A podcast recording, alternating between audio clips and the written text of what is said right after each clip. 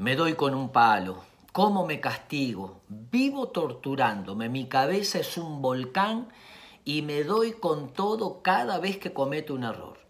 ¿Qué es lo que sucede? Hay tres variables para pensar el tema. Todos nosotros tenemos un yo que actúa, en la parte nuestra que hacemos las cosas, y un yo evaluador, que evalúa lo que el yo que actúa hizo.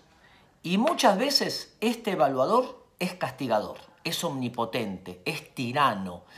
Te equivocaste, no voy a permitir que cometas ese error. Da con un palo, porque es un yo evaluador narcisista, omnipotente, que condena, que lastima y hace que este yo se sienta débil, con baja estima, inútil, inservible y no tenga ganas ni ánimo de iniciar nuevos proyectos porque este es muy torturador. La segunda variable es el yo que actúa y el yo evaluador no está dirigido directamente hacia el yo que actúa, sino que está proyectado en la mirada de los demás. Ahora son los demás los que tienen esa mirada punitiva. Vos me estás exigiendo, vos me estás demandando, vos me tratás mal, vos me exigís. Y es la proyección del yo evaluador en la mirada de los demás. ¿Por qué me estás mirando así? Y la tercera variable, el yo que actúa, el yo evaluador, pero ahora, en vez de evaluar al yo que actúa, evalúa a los demás. Vive castigando, corrigiendo, burlándose de los errores de los demás.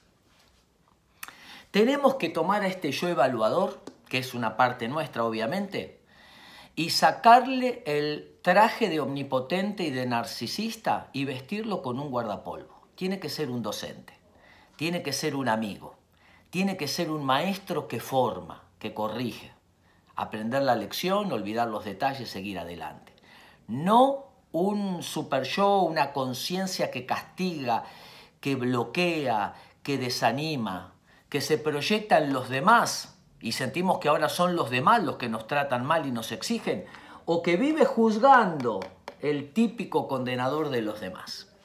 Ponerle un guardapolvo. Cometer errores es parte de la vida.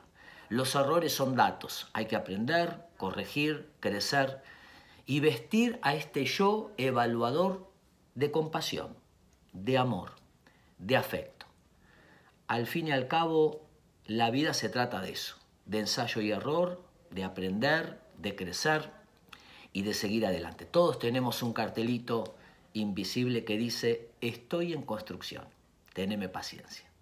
Tratarnos bien a nosotros va a ser que dejemos de proyectar que los demás nos condenan y dejaremos también de juzgar y de evaluar los errores o aciertos de los demás, para darnos cuenta que entre todos podemos seguir creciendo paso a paso.